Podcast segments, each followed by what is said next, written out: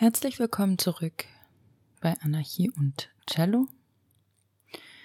Ich hoffe, ihr habt es alle recht gut in den Herbst geschafft, auf euch aufgepasst und seid nicht krank geworden und falls doch, habt ihr euch hoffentlich wieder gut erholt. Dieses Mal lesen wir gemeinsam einen Text von Simon Weil, nämlich über die Widersprüche des Marxismus, ein Fragment, das Weil in den 1930er Jahren geschrieben hat. Und ich persönlich bin ein großer Fan von Simone Weil, doch ihre Texte sind leider nicht gerade leicht zu verstehen. Sie war nun mal Philosophin.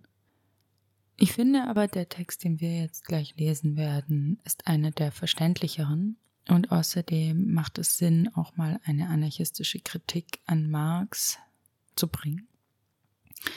Was natürlich nicht heißt, dass er dadurch verworfen wird. Das wäre völlig übertrieben und auch gar nicht wünschenswert. Aber dennoch eine notwendige produktive Abweichung von einer orthodoxen Marxischen Auffassung, die halt einfach nur nervt, sind wir mal ehrlich. Bevor es nun mit dem Text losgeht, ein paar Worte zu Simon Weil, die viel zu unbekannt ist dafür, wie beeindruckend sie war. Simone Weil wurde 1909 in den Ersten Weltkrieg und in eine jüdisch-agnostische Familie hineingeboren. Und sie war über 100 Ecken mit Marx verwandt und sehr intelligent. Und im zweiten Jahrgang, ähm, in dem Frauen an der Universität zugelassen waren, war sie eine von zwei Frauen und hat gemeinsam mit Simone de Beauvoir äh, studiert, die über sie sagte, Sie hat ein Herz, das in der Lage ist, für die ganze Welt zu schlagen, und ich beneide sie darum. Doch für Wall stand nicht die Befreiung der Frauen, sondern der Menschen im Fokus, was ein Konflikt mit de Beauvoir hervorgerufen hat weil wird 1931 Lehrerin und begleitet Mädchen zum Abitur. 1932 fragt sie nach einem Sabbatical, um in der Fabrik zu arbeiten, was sie 1935 einige Monate macht. Diese wenigen Monate aber reichen aus, um zu erkennen, wie die Arbeiterinnen in der Fabrik in einem räumlichen und zeitlichen Exil leben. Im immer selben Raum verrichten sie die immer selben Bewegungen. Ein endlos ewig gleicher Moment. So bleibt kein Raum für freie Bewegung und eigene Gedanken. Sie erkennt, der Mensch wird zur Sache und zwar bei vollem Bewusstsein. Weil war dem Judentum gegenüber skeptisch und konvertierte zum Christentum. Sie war also nicht nur Anarchistin, sondern auch Christin und spirituelle Philosophin. Sowas sollte uns aber nicht schrecken, sondern als logische Konsequenz der mannigfaltigen Vielfalt menschlicher Existenz und Lebensform einleuchten. Wer glaubt, alle Anarchistinnen sind automatisch Atheistinnen, hat den Anarchismus leider noch nicht ganz verstanden. Weil war besonders im revolutionären Syndikalismus aktiv und Zeit ihres Lebens, als auch darüber hinaus für ihr kompromissloses Handeln bekannt. Jegliche Privilegien lehnte sie ab, ob es ein Stück Brot, ein weiches Bett oder körperlich leichtere Arbeit war. Sie nahm nichts an, was ihre Situation gegenüber den Arbeiterinnen erleichterte, auch wenn dies auch nur vermeintlich war. In ihrer Kompromisslosigkeit erinnert sie mich ein bisschen an Voltaire de Clare. Wie dem auch sei, Simone Weil hatte stets gesundheitliche Beschwerden und starb jung mit 34 Jahren an Herzversagen. Ja, die Besten gehen jung. Ich kann euch nur ins Herz legen, euch mit ihr zu befassen. Und nun zum Text.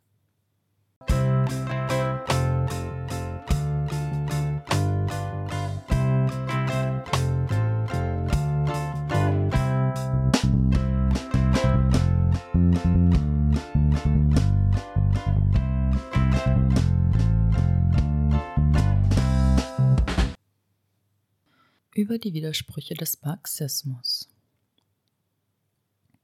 In meinen Augen machen nicht die Ereignisse eine Revision des Marxismus notwendig.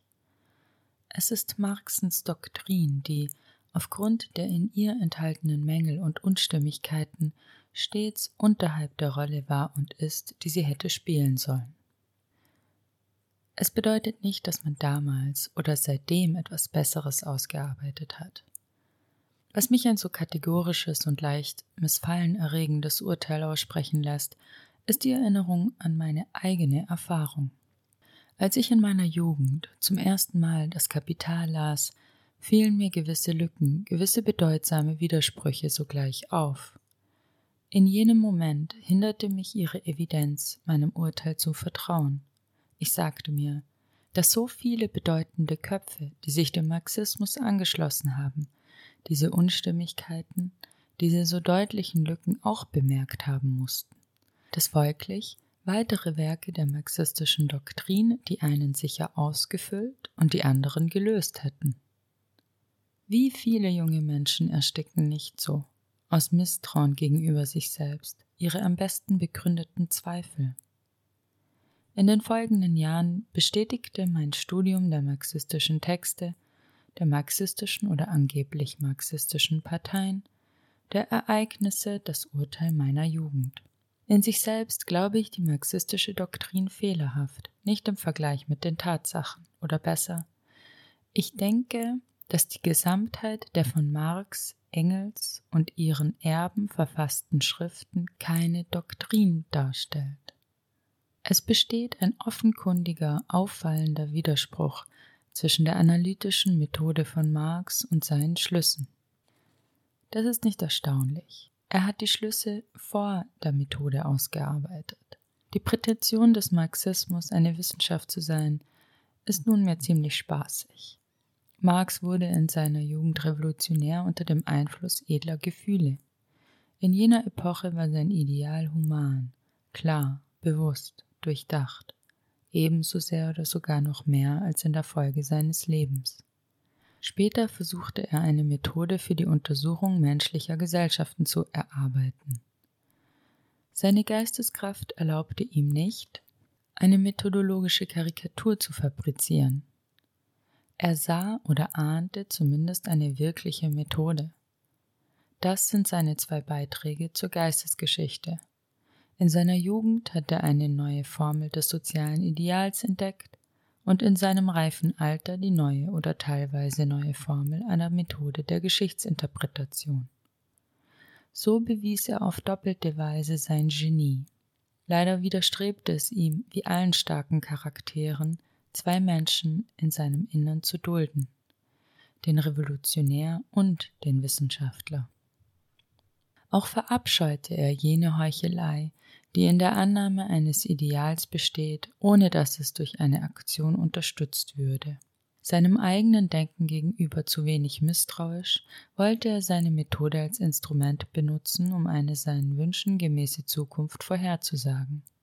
Zu diesem Zweck musste er der Methode ebenso wie dem Ideal Gewalt antun, beide entstellen. In der gedanklichen Ermattung, die solche Entstellungen ermöglichte, ging dieser Nonkonformist bis zur unbewussten Konformität mit dem am wenigsten begründeten Aberglauben seiner Epoche, dem Produktionskult, dem Kult der Großindustrie, dem blinden Fortschrittsglauben. Derart fügte er sowohl dem wissenschaftlichen wie dem revolutionären Geist einen ernsten, dauerhaften, vielleicht unüberwindlichen, jedenfalls schwer überwindlichen Schaden zu. Ich bestreite, dass die Arbeiterinnenbewegung in unserem Lande wieder etwas Lebendiges sein kann, solange sie nicht, ich vermeide es von Doktrinen zu sprechen, eine Inspirationsquelle in dem sucht, was Marx und die Marxisten bekämpft und töricht verachtet haben. Bei Proudhon bei den Arbeitergruppen von 1848, in der Gewerkschaftstradition und im anarchistischen Geist. Was die Doktrin angeht, so kann im besten Falle vielleicht die Zukunft eine hergeben, aber nicht die Vergangenheit. Marxens Revolutionskonzept lässt sich so beschreiben. Eine Revolution bricht in dem Augenblick aus, da sie schon fast verwirklicht ist. Wenn eine Gesellschaftsstruktur aufgehört hat, den Institutionen zu entsprechen, verändern sich die Institutionen, um von anderen ersetzt zu werden, die die neue Struktur ausdrücken.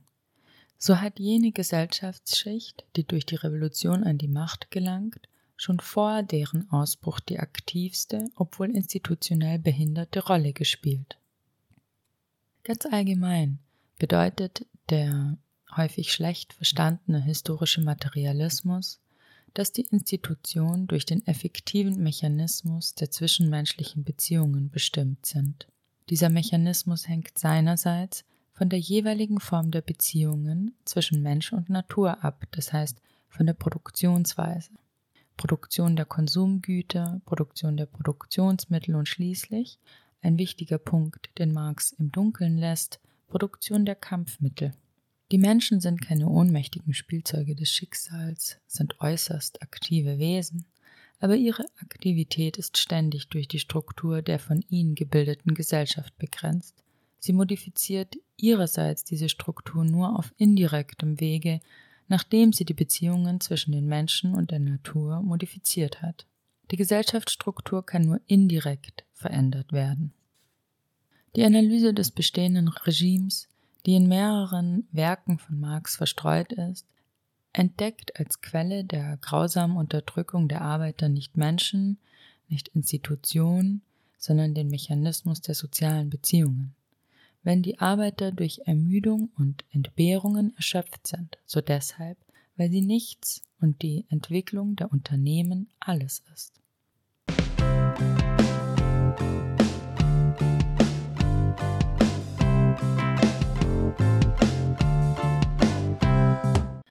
Sie sind nichts, weil die meisten von ihnen bloße Zahnräder der Produktion sind. Sie wurden zu dieser Rolle erniedrigt, weil sich die geistige Arbeit von der körperlichen getrennt hat und die Entwicklung der Maschinerie den Menschen des Privilegs der Geschicklichkeit beraubte, um es der leblosen Materie zu verleihen. Die Entwicklung des Unternehmens ist alles, weil der Stachel der Konkurrenz die Unternehmen unaufhörlich zur Vergrößerung um ihre Existenz willen zwingt. So ist die Beziehung zwischen Konsumption und Produktion umgestürzt. Die Konsumption ist nur ein notwendiges Übel. Erhalten die Arbeiter nicht den Wert ihrer Arbeit, so resultiert das einfach aus der Umkehrung der Beziehung zwischen Subjekt und Objekt, die den Menschen der leblosen Maschinerie opfert und die Produktion der Produktionsmittel zum höchsten Ziel macht. Die Rolle des Staates veranlasst eine ähnliche Analyse. Ist der Staat repressiv? Ist die Demokratie ein Betrug? So beruht es darauf, dass der Staat aus drei permanenten durch Kooptation gebildeten und vom Volke getrennten Körperschaften besteht Armee, Polizei und Bürokratie.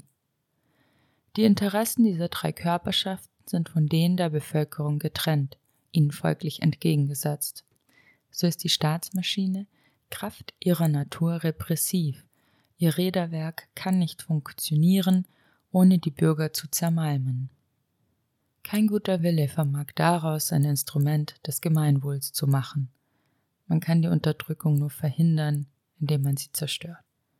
Überdies, in diesem Punkt ist Marxens Analyse weniger scharf, verbindet sich die von der Staatsmaschine ausgeübte Unterdrückung mit der Großindustrie.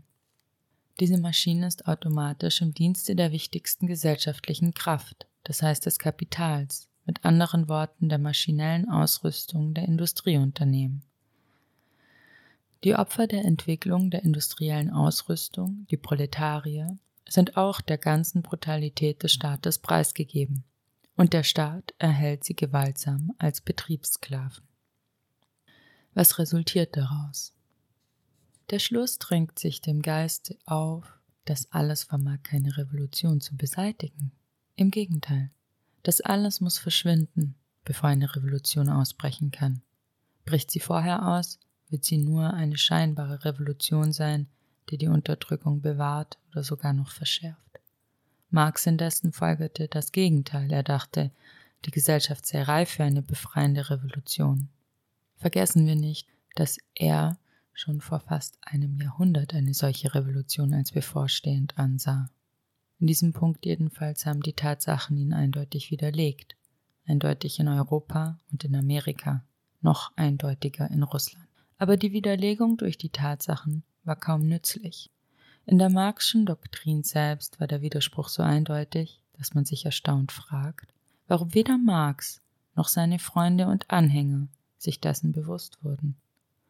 Auf welche Weise sollten die mit dem Mechanismus der gesellschaftlichen Existenz so eng verkoppelten Unterdrückungsfaktoren plötzlich verschwinden? Wie konnten angesichts der Großindustrie, der Maschinen und der Erniedrigung der Handarbeit die Arbeiterinnen etwas anderes sein als bloße Zahnräder in den Fabriken? Aber wie konnten sie, während sie bloße Zahnräder zu sein fortfuhren, gleichzeitig eine herrschende Klasse werden? Wie konnten angesichts der Kampf-, Überwachungs- und Verwaltungstechniken die militärischen, polizeilichen und administrativen Funktionen aufhören, Spezialfächer, Berufe und folglich das Vorrecht, permanenter vom Volke getrennter Körperschaften zu sein? Oder muss man eine Umwandlung der Industrie, der Maschine, der Handarbeitstechnik, der Verwaltungstechnik, der Kriegstechnik voraussetzen? Aber solche Umwandlungen vollziehen sich langsam, allmählich. Sie sind nicht die Folge einer Revolution. Auf solche Fragen, die unmittelbar aus den Marxischen Analysen resultieren, gaben weder Marx noch Engels noch ihre Anhänger, man kann es mit gutem Recht behaupten, irgendeine Antwort. Sie haben darüber geschwiegen. Nur in einem Punkt haben Marx und Engels auf einen möglichen Übergang des sogenannten kapitalistischen Regimes zu einer besseren Gesellschaft hingewiesen. Sie glaubten, die Entwicklung der Konkurrenz müsste automatisch und innerhalb einer kurzen Frist sowohl die Konkurrenz wie das kapitalistische Eigentum beseitigen. Tatsächlich sahen sie die Unternehmenskonzentration sich vollziehen, genauso wie wir es auch heute mit ansehen. Da die Konkurrenz im kapitalistischen Regime die Entwicklung der Unternehmen zum Ziel hat und die Menschen seien sie Produzenten oder Konsumenten, als Mittel gebraucht, konnten Marx und Engels das Ende der Konkurrenz mit dem Ende des Regimes gleichsetzen. Aber ihre Überlegungen hatten einen Fehler. Aus der Tatsache, dass die Konkurrenz, in deren Verlauf die Großen die Kleinen fressen, die Zahl der Konkurrenten allmählich vermindert, darf man nicht schließen, eines Tages werde die Zahl sich auf eins reduzieren.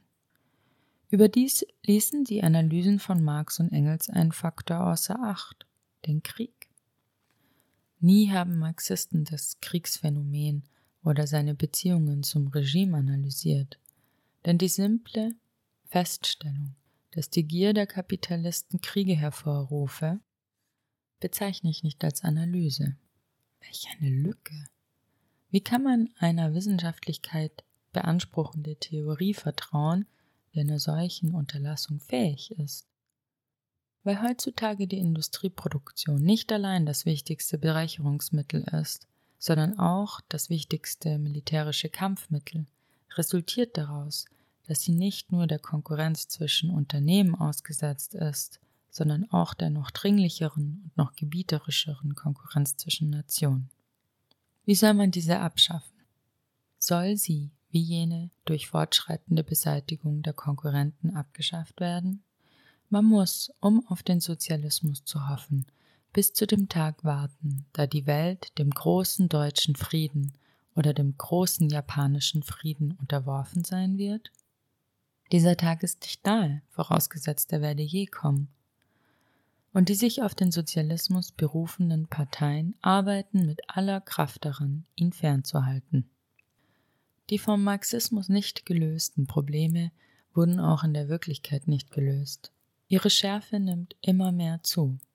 Obwohl die Arbeiterinnen besser leben als zur Zeit von Marx, wenigstens in den Ländern von mehrheitlich weißen Menschen, denn in den Kolonien ist es leider anders und vielleicht müsste man auch Russland ausschließen, sind die Hindernisse, die sich ihrer Befreiung entgegenstellen, heute größer als damals.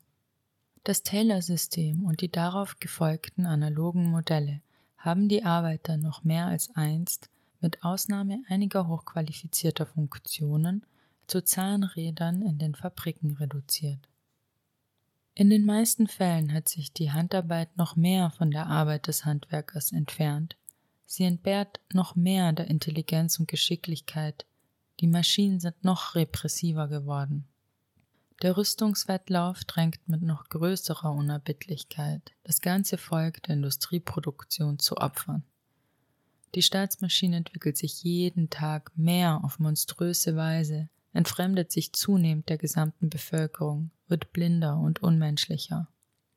Unternehme ein Land eine sozialistische Revolution, dann müsste es rasch, um sich gegen die anderen zu verteidigen, alle Grausamkeiten des Regimes, das es hätte stürzen wollen, verschärft reproduzieren.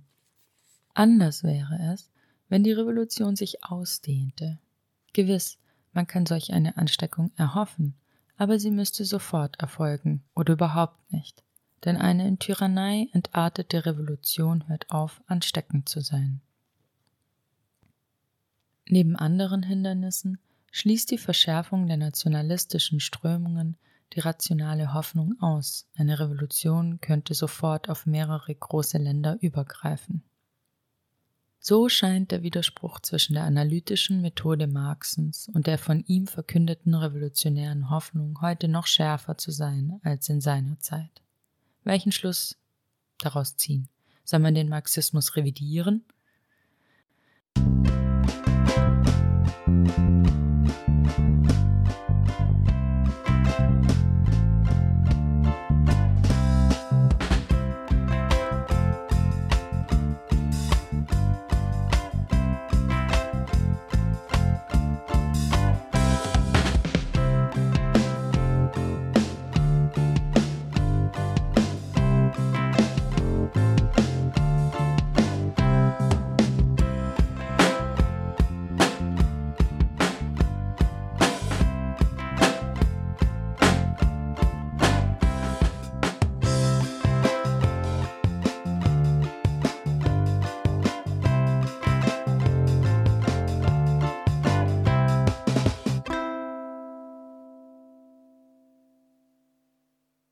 Man revidiert nicht, was nicht vorhanden ist.